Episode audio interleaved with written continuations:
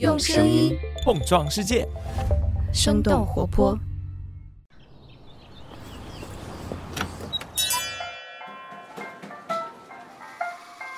您的生动早咖啡好了，请慢用。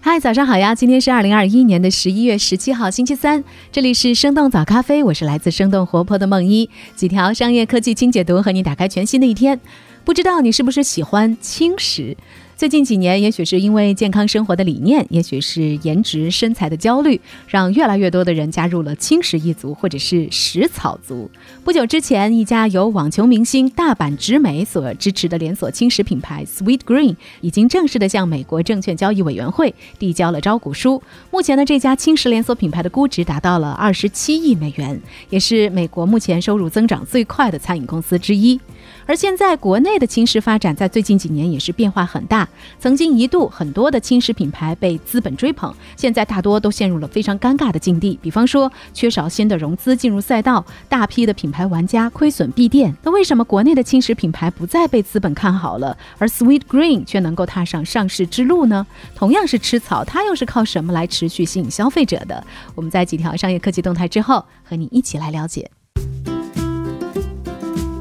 首先，我们来关注一下国内。十一月十四号，根据港交所的文件显示，杭州顺丰同城实业股份有限公司，也就是顺丰同城，已经成功的通过上市聆讯。最快一个月左右，这家规模最大的独立第三方即时配送公司将登陆港股市场，成为港股同城即时物流第一股。这也将会成为继顺丰控股、顺丰房托、嘉里物流之后，顺丰集团旗下的第四家上市公司。顺丰同城在今年六月三十号向港交所提交 IPO 招股书。他们原来是顺丰旗下同城配送事业部，从二零一九年三月开始独立化运作。根据招股书显示，今年前五个月他们的收入大约是三十一亿元，订单的总数超过了五亿笔，同比增长百分之一百五十。而这其中绝大部分收入是来自于同城即时配送服务。虽然订单的收入增长迅猛，但是现在的顺丰同城仍然处于亏损状态。招股书显示，公司在今年。前五个月内并没有实现扭亏为盈，前五个月亏损了三点五三亿元。根据了解，这次 IPO 募集资金主要是用于研发及技术基础设施、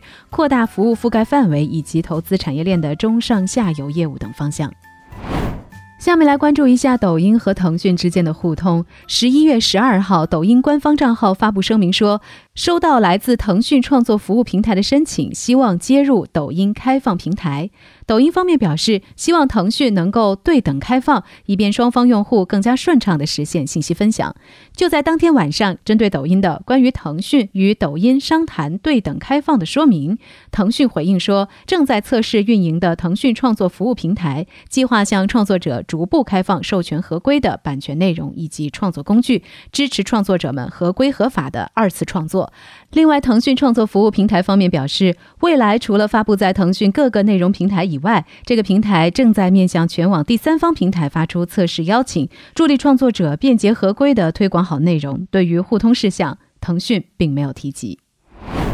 还记得我们上次聊到的美国劳动力短缺的问题吗？这事实上给北美的机器人带来了很多机会。来自《华尔街日报》十一月十二号的报道显示。根据自动化促进协会的数据，北美企业今年前九个月机器人总销售额达到了十四点八亿美元，远远的高于去年同期的十点九亿美元，也高于二零一七年的峰值水平。在北美企业前九个月订购的近两万九千台的机器人当中，来自非汽车行业的订单增速要快于和汽车相关的订单。第三季度非汽车行业订单量更是接近总数的三分之二，其中金属行业的订单增长显著，达到了去年同期的近三。三倍，其次是食品和消费品行业增长了百分之四十。随着美国制造业和物流业等各个行业劳动力的短缺，越来越多的企业开始转向使用机器人，提高自动化的程度，以保持生产力和竞争力。比如，美国联邦快递集团就正在使用机器人来帮助他们分拣包裹。下面我们来看一下马斯克和联合国粮食计划署的争执又有了新进展。十一月十六号，联合国粮食计划署给马斯克制定了一份清晰的计划，详细的阐述了如果这位富翁拿出六十六亿美元来投资，就可以解决二零二二年全球四十三个国家和地区的四千两百万人的饥饿问题。这其中三十五亿美元可以用于解决粮食及其运输问题，二十亿美元可以用于发放现金和食品券。此外，他们还列举了其他的一些费。用开支。那这份计划的前情提要是：十月十九号，世界粮食计划署主任大卫·比斯利在推特上点名道姓地说，只要马斯克捐出他百分之二的财富，四千两百万人就能够免受饥饿之苦。而在十月三十一号，马斯克曾经回应说，如果粮食计划署能够透明公开的解释如何使用这六十六亿美元投资解决全球饥饿问题。他会马上出售特斯拉的股票。其实，在联合国粮食计划署回应之前，马斯克已经在拿出售售股票做文章了。他在 Twitter 上询问是否大家支持他出售百分之十的特斯拉股票，超过半数的网友同意之后，他出售了价值六百三十六万的特斯拉股票，引起了市场的动荡。接着到这一周的周一，马斯克累计抛售股票套现六十九亿美元，特斯拉市值蒸发大约是两千零七十亿美元。根据美国证券交易委员会的文件披露。马斯克售卖股票的目的是低价买进期权授予的股票，支付税单和偿还债务等等。下面的时间要和你来聊聊轻食。在饮食界，轻食原本只是辅助菜式的一个细分领域，但是它因为主打低卡、有机、健康等概念，在重新包装定义之后，开始逐渐的受到年轻人的青睐。正当大家期待着国内的轻食赛道也能够跑出一个头部玩家的时候，人们却发现，最近半年以来，轻食似乎对国内消费者来说吸引力正在逐步的丧失，许多的轻食品牌门店缩水、营收下滑，甚至是关店倒闭。那到底是什么原因导致轻食不再那么受欢迎了？国外的头部轻食品牌又是靠什么来持续吸引消费者的？那我们在一条小小的早咖啡动态之后，马上和你一起来关注。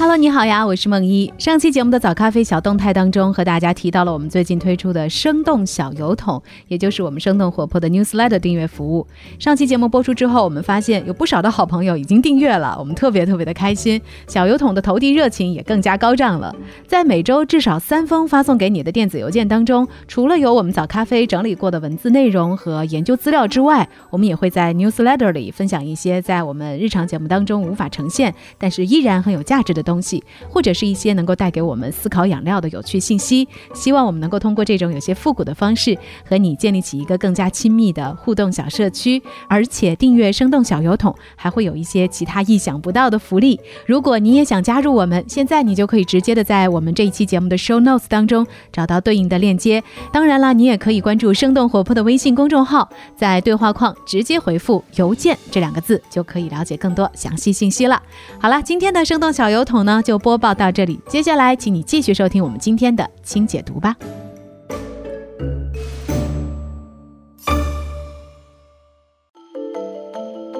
来自路透社的消息显示，美国当地时间十一月九号，一家叫做 Sweet Green 的轻食连锁品牌已经正式向美国证券交易委员会递交了招股书，计划以 SG 为股票代码，在纽约证券交易所挂牌上市。根据了解，Sweet Green 将会以每股二十三到二十五美元的价格发行一千二百五十万股的股票。目前，这家轻食品牌的估值大约是二十七亿美元。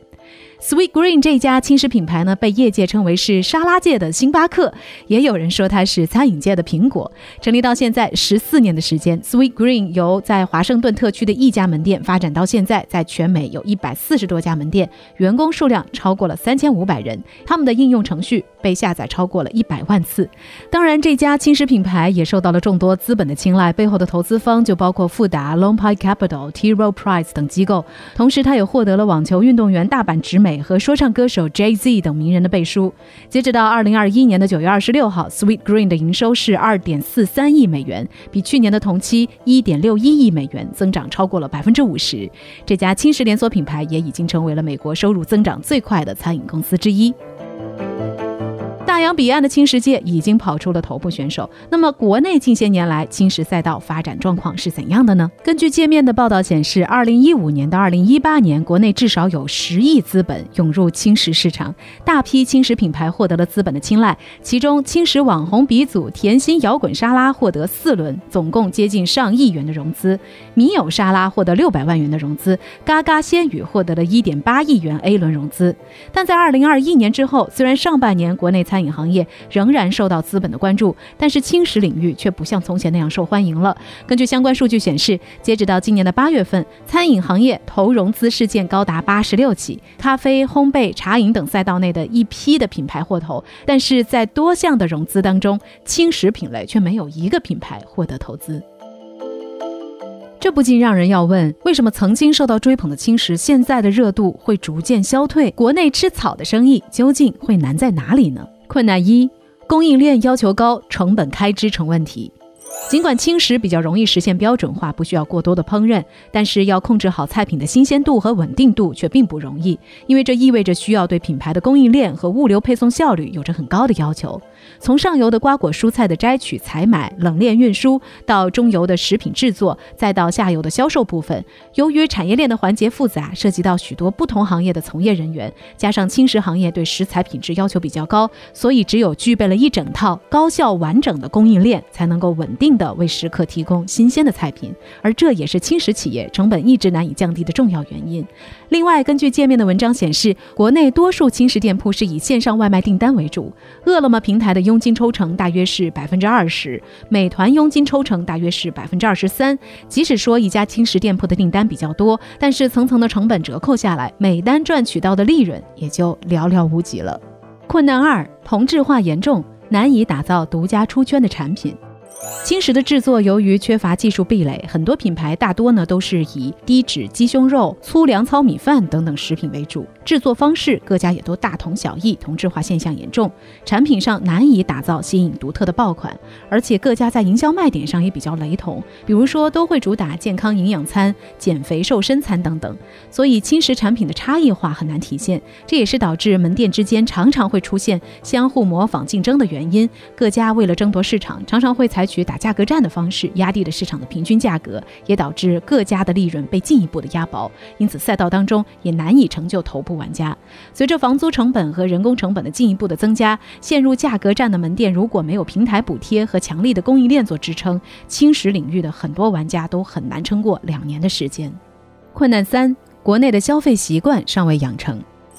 轻食之所以健康，一是烹饪简单，加工步骤少，可以最大程度的保留食物当中的纤维素，增强饱腹感；二是遵循少油、少盐、少糖的理念，而这些呢都是在传统烹饪当中难以做到的。而轻食味道相对就会寡淡，本身的成瘾性比较弱，和中国人的饮食习惯相差比较大。就像有些网友所说的，轻食吃一天可以，但是天天吃的话，快乐星球就没有了。有调查数据显示，国内的轻食消费群体当中，除了热衷健身或减肥肥的人群会经常选择轻食之外，更多的消费者对待轻食往往只是一时兴起，偶尔尝试之后，还是会倾向于加工复杂、调味丰富的传统餐饮。另外，由于轻食餐饮的运营成本比较高，导致轻食餐饮的客单价并不便宜。可是高昂的价格又会让消费者觉得用吃肉的价格来吃草。好像有些不太值当的感受，于是现在这个阶段的轻食还是难以激发消费者在偶尔尝鲜之后继续消费的欲望。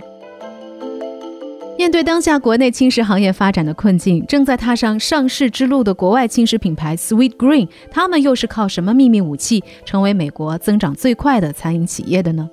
首先是他们的供应链。Sweet Green 建立了一套有差异化的端到端供应链，而这也是这个品牌门店的菜单在每个城市都不一样的背后原因。这家轻食品牌主打蔬菜沙拉，他们的食材呢都是来自当地农场，所以从瓜果蔬菜的种植农民到食品制作的面包师等等多个环节都被系统的划分成区域分销网络，从而打通了从种植到销售的路线。而且他们也是全美国第一家利用区块链技术来提升供应链透明度的餐饮公司。他们会。通过感应器来追踪和记录蔬果在每一个运输环节的状态，并且记录在区块链上。这也让他们可以将食物从种子到餐桌的全过程完全透明地呈现给消费者。这也让消费者对品牌的溢价有了更高的接受度。要知道，在 Sweet Green 消费一餐并不便宜，售价从八美元到十八美元不等。如果自主搭配更丰富的食材，一顿沙拉的价格并不会比点一份上好的牛排便宜。一部分人或许是因为喜欢他们家口味丰富的。沙拉而买单，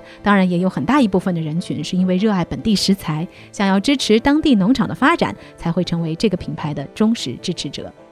其次是他们的产品创新。Sweet Green 为了持续改进菜单产品，会特别利用数字平台的数据来了解现在消费者的口味和喜好，进而不断的进行尝试和迭代，提供更多契合市场变化的产品。而且他们一直有着和美国一些知名大厨合作的传统，比如他们曾经和一名富有人气的美国名厨的育种公司合作研发了一款叫做 Robins Cagina 的南瓜，以这种特色南瓜为主打的沙拉也成为了当时被顾客和社交媒体热捧的爆款。最后是他们的营销策略。Sweet Green 会通过和消费者形成沟通互动来建立他们的品牌影响力，而且他们也迎合了那些为了获得一份适合发在 Instagram 的沙拉，愿意付出价格和时间溢价的人群。这个品牌的每家门店都会因地制宜地设计独特风格的店面，而每家门店的一整面墙上都会有着各种食材的展示，比如说它到底是来自哪个农场，食物的热量是多少，这样也就满足了很多即使只是购买一份简餐，也要关心食材。来源的消费者。虽然今年以来国内轻食赛道遇到了不少的挑战，但是入局的新玩家依然不少。企查查的数据显示，二零二一年的上半年有超过三千家新注册的轻食企业，这个数字超过了去年全年新注册企业数量的总和。这也说明了主打健康的轻食领域在国内仍然有值得探索的市场空间。美团外卖在二零一九年八月发布的轻食消费大数据报告认为，中国轻食产业规模有望在三年内突破一千亿元，五年内逐步占到餐饮总收入的百分之十左右。这样看来，虽然只是一碗小小的沙拉，但似乎也有着巨大的想象空间。那聊到这儿，也想问问你，你是一个食草爱好者吗？你有些什么独家的冬日健康美食推荐吗？不妨在我们的评论区和我们一起来聊聊。这就是今天的生动早咖啡，那我们在周五早上再见啦，拜拜。这就是今天为你准备的生动早咖啡，希望能给你带来一整天的能量。如果你喜欢我们的节目，请记得在各大平台给我们五星或者是好评，也欢迎你分享给更多的朋友，这会对我们非常有帮助。同时，你也可以在公众号和微博搜索“生动活泼”，声是声音的声，这样就可以了解更多与我们节目相关的信息啦。生动早咖啡，期待与你下次再见。